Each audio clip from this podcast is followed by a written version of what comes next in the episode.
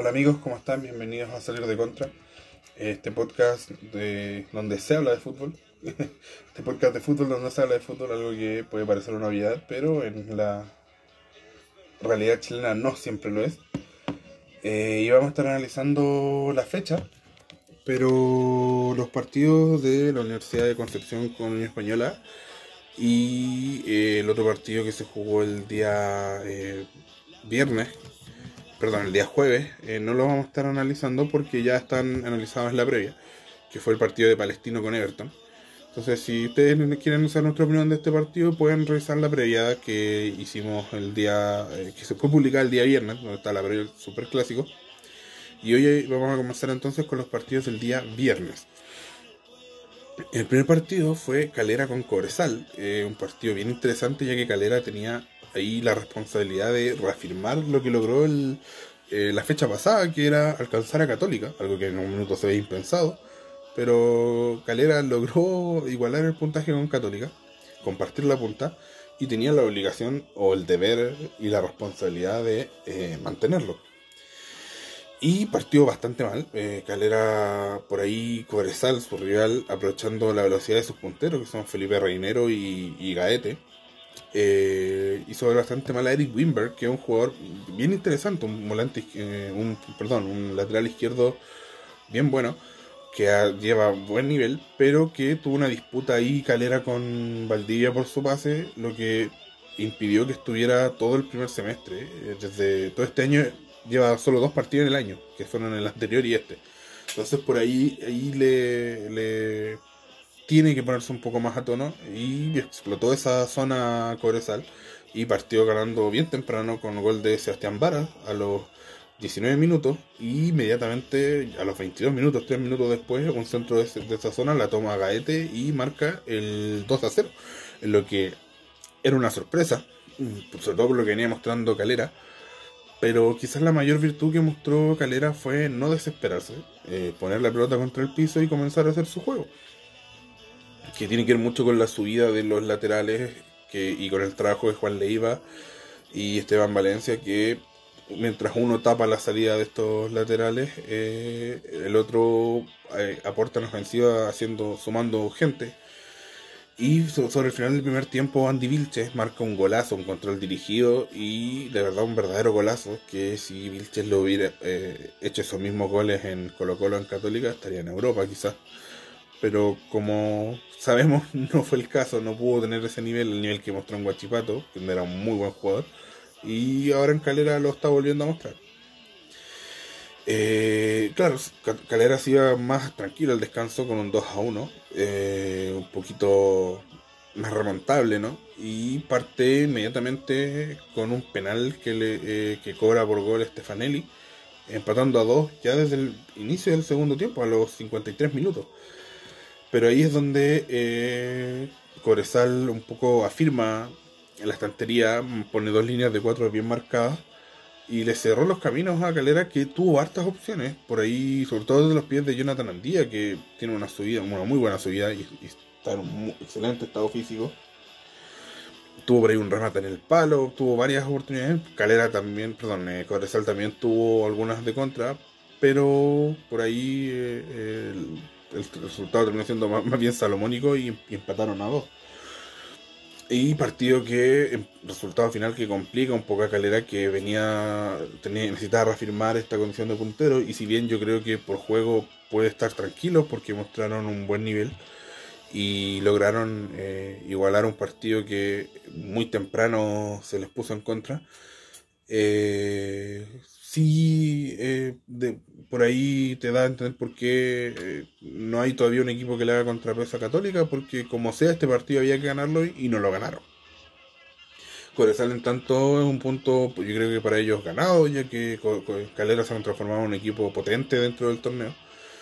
Y jugaron bien, eh, suman este punto y de momento no están peligrando en la en zona de descenso. Eh, el otro partido del día de viernes fue eh, La Serena con O'Higgins, donde La Serena se mostró eh, mostró algo más de lo que venía mostrando, ¿no es cierto? Sobre todo por la inclusión de Suazo. eh, nosotros dijimos en la previa que Suazo no podía debutar porque los fichajes podían debutar recién en la segunda rueda que iba a comenzar en octubre. Esto efectivamente fue así, eh, es así, pero Suazo pudo jugar debido a la lesión de Estefan Pino. Recordemos que cuando hay una lesión que dure más de seis meses o, que obliga a un jugador a perderse el resto del torneo o semestre, eh, se, puede contratar a otro jugador y por eso es que Suazo pudo jugar como decimos, la sola presencia de Suazo, más allá de cómo jugó, yo creo que jugó bien, pero la sola presencia de Suazo le entrega a Valdés mayor libertad porque eh, te arrastra marca. Obviamente la, figura de Suazo hace que los jugadores tengan que tener más cuidado a los defensas contrarios y vamos a ver que eso durante el trámite del partido terminó siendo eh, bastante positivo para Valdés. Bueno, pero el partido comenzó controlado por O'Higgins, ¿no es cierto? Que juega con esta con este 4-3-3 con una línea de cuatro bien marcada, con dos volantes centrales que son Alarcón y Navarrete, Ramos Fernández en la creación, Gutiérrez de 9 y Riverí Muñoz, ¿no es cierto? Y Castro, Facundo Castro por las bandas. Es Facundo Castro el que abre la cuenta en una jugada donde le queda un balón en el área grande. Eh, la Serena nuevamente demuestra que defiende muy mal hay muchos partidos, hay muchos goles que le han hecho a la Serena donde uno puede mostrar que de verdad las marcas no están bien eh, trabajadas. Yo creo que eso es netamente trabajo. Hay mucho desorden a la hora de defender. Y Castro eh, cobra este gol que ponía un poco cuesta arriba la cosa para la Serena. Era superior O'Higgins, pero nuevamente lo que es curioso, ya que tienen un muy buen plantel, de hecho un plantel mejor que el año pasado, está Augusto Batalla, está Roberto Gutiérrez, pero no algo pasa que no logran ganar. Y en, iniciar el segundo tiempo, eh, una, jugada que le inicia Jaime Valdés estaba siendo muy bien marcado por Alarcón principalmente. Eh, Valdés descarga hacia atrás, Alarcón se eh, mete al área y cuando la pelota le regresa a Valdés, Alarcón no regresa a marcarlo. Valdés tiene todo el tiempo el mundo, marca un verdadero golazo, no le quiero quitar mérito a Valdés, pero eh, me llama la atención la marca de la mala marca de Alarcón que no regresa a cubrir a cubrir esta esta subida de Valdés que un jugador que tiene buena pegada y, que tuvo todo el tiempo del mundo para acomodarse y descargar y hacer este golazo un Tomás Alarcón que fue uno de los mejores eh, jugadores del campeonato el año pasado y que este año le ha costado mucho eh, bueno, finalmente el resultado es un 1 a 1 que a ninguno de los dos le sirve, ¿no es cierto? Eh, por ahí O'Higgins está bien complicado, quedan los dos eh, de colista. Y O'Higgins no encuentra la vuelta a un plantel que no debería estar pasando esta situación, pero que no logra ganar. Que luego del 1-0 no, no mantiene el nivel y más encima cuando, cuando les empatan empieza a jugar ya con el miedo a perder. Eh, ambos equipos están jugando con el miedo a, perder. Y cuando juegas así, eso muchas veces es paralizante. En cambio, La Serena se mostró algo mejor que lo que venía mostrando, pero todavía está muy feble esa línea de tres en el fondo. Y en ofensiva, Osuazo se mostró bien activo, remató desde media distancia, eh, complicó bastante a los defensas del rival.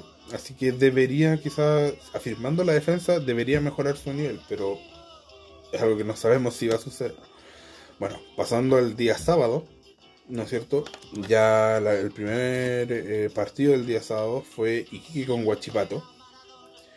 En un partido que fue bien el primer tiempo, no hubo mucho que destacar, la verdad. Es un partido más bien trabado, sin grandes llegadas.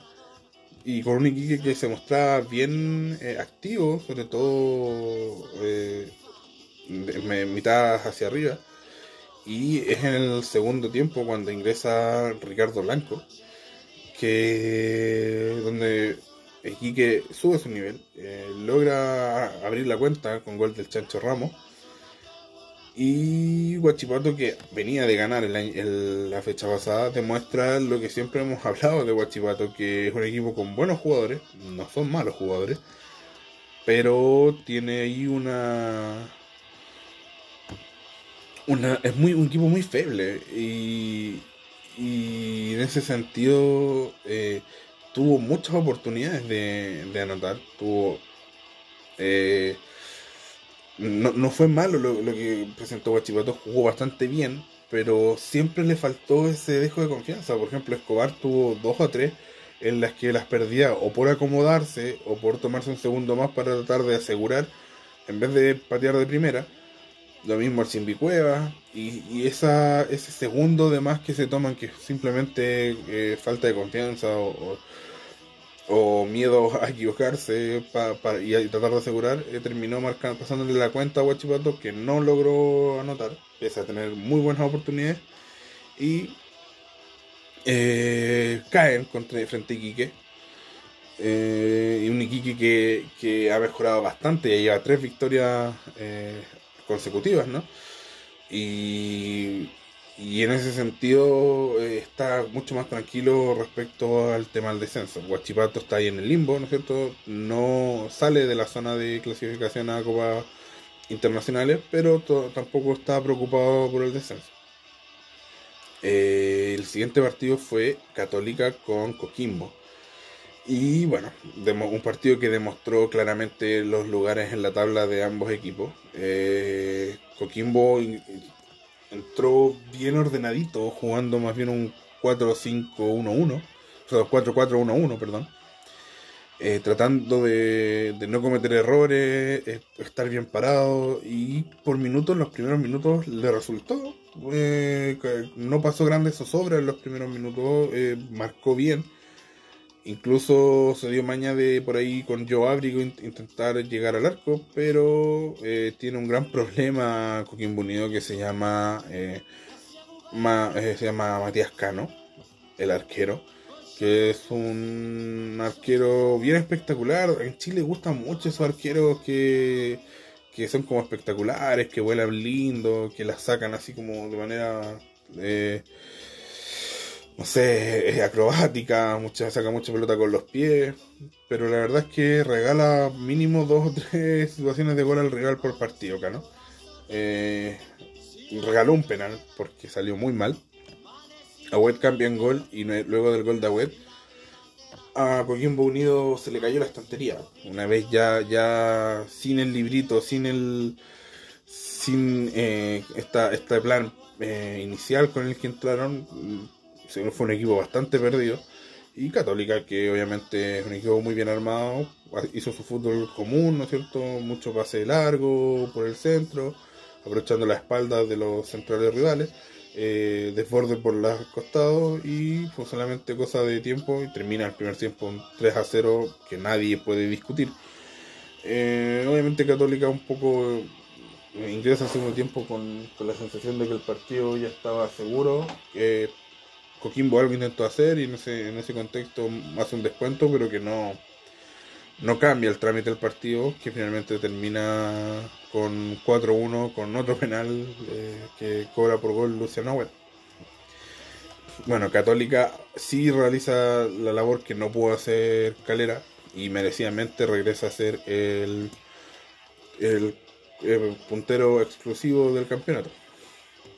En otro partido, eh, Santiago Wanderers con Curicó Unido. Eh, Santiago Wander reafirma un poco lo que hizo con, con Colo Colo, ¿no es cierto? Eh, usando muy bien a Rotondi, que es un jugador bastante interesante, ya, ya había tenido muchos problemas o pasos para controlarlo. Eh, en, el, partido con Colo Colo y ahora se luce, ¿no es cierto?, con una habilitación para Matías Fernández a los 3 minutos y su propio gol a los 7 minutos Wanderers con eso ya aseguró el partido. Todos sabemos, le hemos dicho, ¿no? Que Curicó es un equipo que juega más bien a su basando su juego en su solvencia defensiva. Los partidos que ganaron han sido 1-0 o 2-1. Y, y le complica mucho, mucho, mucho a, Curicó cuando parte perdiendo. Y acá ya iba perdiendo 2-0 eh, pasado lo, o sea, recién cuando iban 10 minutos. Entonces, Wander no tuvo que hacer mucho. el partido, obviamente, Curicó intentó reponerse, pero Wander estuvo muy bien parado. Y fue un partido sin grandes eh, apremios para Wander, que, se dedicó simplemente a, circular el balón y esperar que pasaran los minutos. Por ahí tuvo, por ahí pasar otro gol, pero no es mucho lo que se puede analizar. Eh, y bueno, ya hoy día, ¿no es cierto? Domingo, ustedes lo están escuchando lunes, pero hoy día yo lo estoy grabando domingo, Antofagasta con Palestino, en un partido que fue bien interesante. Antofagasta nuevamente demostró que está jugando muy bien. Eh, Andrés Super es un jugador bien interesante a tener en cuenta, joven, marcó un muy buen gol. Eh, manejando, usa muy bien las bandas con Flores y con Eduardo Bello, ¿no es cierto? Eh, Antofagasta. Y, y, hasta los, bueno, llega el penal, penal que a mí me gustó bien cobrado, pese a que hubo por ahí algún grado de, de discusión. Carlos Muñoz lo cobran gol y hasta ese minuto era un partido tranquilo de Antofagasta contra un Audax italiano que intentaba hacer su juego un juego, yo siento que la idea eh, prima o la idea de Audax es bien similar a lo de la calera, de mucha eh, mucho vértigo, ser bien directo, aprovechar las bandas, pero eh, desde que se lesionó Orellana y desde que Holgado está en prisión preventiva, por lo que evidentemente no puede jugar, eh, pues la gente que no sepa atropelló a una persona estando en, en, estado de ebriedad. Por lo que mientras dure la investigación está en prisión preventiva. Eh, y entonces eso provoca que este juego tan eh, directo que pretende, que, que pretende hacer Audax Italiano no tenga buena finalización. Sin embargo, por ahí eh, en una jugada con algo de rebote le queda una, un balón a Carlos Labrín, marca. Yo pensé que estaba adelantado, pero luego el VAR demostró que que no, que había una pierna de un jugador de Antofagasta que lo habilitaba. Y se le empieza a complicar el partido, un partido de Antofagasta que tenía muy tranquilo. Eh, Audax empieza a palentonarse y bueno, después expulsado a Byron Nieto. Y en el minuto, sobre el final, eh, un penal que también al gusto fue bien cobrado, la bandera loco lo cobra por gol y es un empate eh, merecido porque Antofagasta quizás no supo reponerse al envite, perdón, no supo reponerse a, a los embates de Audax italiano y Audax merecía algo más porque nunca dejó de luchar y pelear este partido pese a ir perdiendo 2 a 0 de manera muy clara. Eh, y pasamos al, al, partido más importante de la fecha, el Superclásico, que fue un partido no bien jugado, muy trabado. Yo creo que el puzzle que puso en el inicio Colo Colo fue correcto. Creo que acierta Alberto Jara en que jueguen desde el inicio Carmona con Fuentes que obviamente la misión de ellos fue controlar a Montillo y a Pablo Aranguis, que son los dos jugadores eh, organizadores del circuito ofensivo de, la U. Y en ese sentido, la U se vio bien cortado en su juego. Eh, Cornejo y Moya son otro corte y pese a no a, intentar eh, apoyar ofensivamente desde arriba, no no generaban peligro. Y además el problema de la U es que los otros dos jugadores que eh, llegan de buena manera en ofensiva son Matías Rodríguez y Jan Bosellur eh, no tienen la misma vuelta que hace unos años por un tema de edad. Y yo siento que la U tenía corría ahí el, riesgo de que si se mandaban en ataque la contra los pillara desprevenidos con Mouchi y Volados que son los dos jugadores que más eh, de mejor nivel están mostrando en Colo Colo es así como llega de hecho el gol. Matías Rodríguez estaba muy mal ubicado. Mm, la verdad, eh, yo eh, en, fuera de, sitio eh, no estaba haciendo una opción para pase y, demasiado adelantado. Osvaldo González se equivoca en el pase. Mouche esto lo aprovecha, se manda en ataque, da un pase preciso para Paredes y Paredes con sus 40 años, todavía con hambre de gol, marca el 1-0 igual al tanque campo. Eh, en, menos partidos jugados, en menos clásicos jugados que campo y lo que te demuestra el excelente nivel de pared. Y, hasta ahí yo creo que nadie se extrañaba de este, de este resultado, era acorde a lo que se veía. Y Colo Colo empieza un poco a, bloquear a la U, yo creo que viendo si por ahí yo siento que Colo Colo intentó jugar de contra. Eh, tratar de frenar las la subidas de la U y aprovechar algún espacio para asegurar. Lo que en rigor no me parecía mala idea, pero insisto, o sea, el principal arma ofensiva de Colo Colo son Mouche y Volado. Y Rodríguez con Bocellur no estaban subiendo. Y la otra persona que tendría que haber ahí es Leo Valencia y, pero Leo Valencia tuvo un partido horrendo, jugó bastante mal. Eh, espero que sea por lo que está pasando el tema judicial con su ex esposa o ex pareja. Mm, porque considero que no está bien que teniendo esa, esa acusación tan grave en tribunales, Valencia juegue como si nada. Así que si es el motivo de que haya jugado mal es esta esta preocupación de este juicio me alegro porque considero que no debiera estar tranquilo eh, como si nada luego de una acusación tan grave que por lo demás tiene toda la eh, apariencia de ser cierta. En el segundo tiempo la U, eh, y ahí hay un mérito de Caputo, ¿no? Hace los cambios necesarios. Entra Ángel Enríquez por guerra que fue frenado por Suazo, eh, que es el jugador, pese a que yo de verdad defiendo bastante a Suazo porque logra hacer un aporte, el jugador más, eh, más liviano de Colo Colo, el jugador que más se equivoca y pese a eso frenó bastante bien a Guerra. Entonces eh, entra Ángelo Enrique, que por lo menos tiene mayor porte y puede pelear ahí con los centrales. Y entra Gonzalo Espinosa por Cornejo que yo creo que es clave porque eh, al no estar disponible Montillo y Arangui, eh, al estar bien controlado, Espinosa eh, tiene mucho más, tiene una mayor poderío ofensivo, tiene un jugador que, genera mucho más riesgo ofensivo que Cornejo y Moya.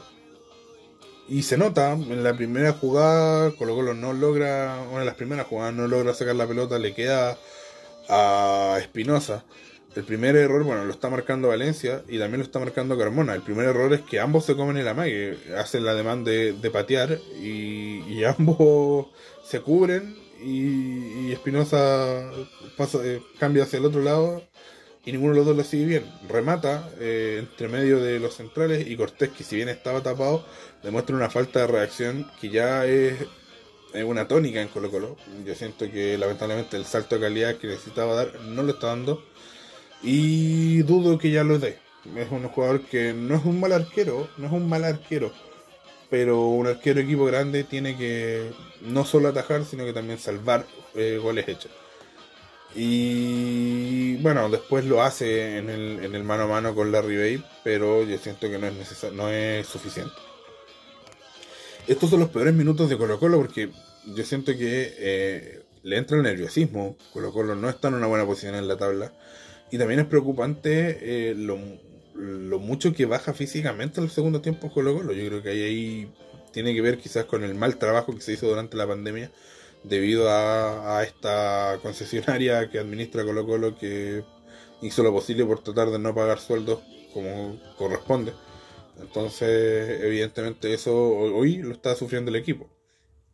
La U tuvo oportunidades eh, y se nota que la U en esos minutos pierde el miedo. Eh, que la U siempre cuando juega los clásicos juega con un nerviosismo a perder que es preocupante para un equipo grande. Y yo siento que en esos minutos la U perdió ese miedo, subió Rodríguez, subió Baseyur y la U pudo hacer el gol. Eh, Gualberto Jara nuevamente, igual que con eh, Wanders, se demoró demasiado en, en, eh, reaccionar. Recién en el minuto 70 hace cambios ingresa Matías Fernández y Nicolás Blandi por eh, Valencia y Esteban Paredes. Bueno, lo de Valencia es entendible porque no estaba jugando a nada. Y Esteban Paredes tiene que ver también con un tema de cansancio. Y eh, Matías Fernández se muestra mucho más activo que el partido con Wanderers. Eh, y yo creo que es el partido donde se mostró más participativo desde que regresó a Chile, más movedizo, no tan parado. Eh, la primera pelota que toma le mete un centro a Blandi que pudo hacer gol, pero Blandi elevó. Por ahí muestra un poco la falta de confianza de Blandi, que no se le han dado bien las cosas y que es preocupante ya a esta altura. Eh, y yo creo que ese, ese cabezazo de Blandi que pudo hacer gol, eh, marca el trámite del partido porque pese a que después la U tiene una oportunidad muy clara con la Ribey, ya lo dijimos, que eh, remata al bulto y Cortés logra achicar. yo creo que ese, ese cabezazo de Blandi le dice a la U como, ojo que todavía lo puedes perder. Y, esta soltura con la que, ya había logrado tener la U la pierde y se transforma en un partido entre dos equipos que más que pensar en ganar estaban con mucho miedo a perder. Colo Colo por razones obvias porque está en una situación complicada de la tabla y la U porque evidentemente el tema de los siete clásicos perdidos eh, o los siete años de clásicos perdón sin ganar eh, juegan y se nota que, que hoy jugaron porque era una Universidad de Chile que estaba mucho mejor que Colo Colo que la lógica indica que tenía que salir a buscar este, este resultado. Y en un momento pareció que se conformaron con el 1 a 1. Y eso, bueno, habla bastante mal de Caputo. Eh, y, yo siento que es necesario que la U pierda ese miedo si es que eventualmente quiere ganar un clásico, porque hoy era el clásico para ganarlo. después del 1 a 1, Colo Colo no tuvo argumento. Solo cuando entró Matías Fernández mostró alguna algo más eh, y, pese a eso, la U no, cuando a, la primera eh, llegada profunda de Colo Colo en el segundo tiempo, no decidieron asegurar el 1 1. Un partido bajo, un partido sin, sin que definitivamente no va a ser bien recordado por ninguno de los dos equipos y que a ninguno de los dos le sirve porque Unión Española de terreno ya se escapa uh, Universidad de Chile de terreno perdón eh, se escapa a 6 puntos se escapa Católica cuando iniciamos estaba a 5 eh, entonces no, no mejora eh, el tema para la U eh, y la tabla queda así, con Católica puntero con 22 puntos, Calera queda con solo 20, Unión Española que calladito, sin hacer mucho ruido, ya están ahí peleando en tercer lugar con 17, Universidad de Chile con 16, Universidad de Chile, Antofagasta, Palestina y Curicó Unido con 16, que son los que cierran los cupos a Copas Internacionales. Curicó Unido lleva dos derrotas desde que regresa al fútbol, pero todavía mantiene un buen saldo debido a, su buena primera parte del campeonato antes de que se suspendiera. Octavo con 14 Guachipato, Audax Italiano con 13, Iquique con 11, hasta ahí todavía tranquilo respecto al descenso. Everton, y Santiago Wander con 10. Santiago Wander que estaba bien complicado, se escapa y se escapa entre comillas, solo 5 puntos, pero con dos triunfos ya está en una zona mucho más tranquila y aquí empieza ya la zona de los complicados. Colo Colo con 8, a solo 3 puntos los colistas. La Serena Universidad de Concepción, O'Higgins y Coquimbo Unido con 5. Bueno, vamos a estar analizando durante la semana la fecha de mitad de semana. No vamos a hacer una previa por cosas, tema eh, logístico. Pero el día viernes vamos a estar publicando un análisis de la fecha.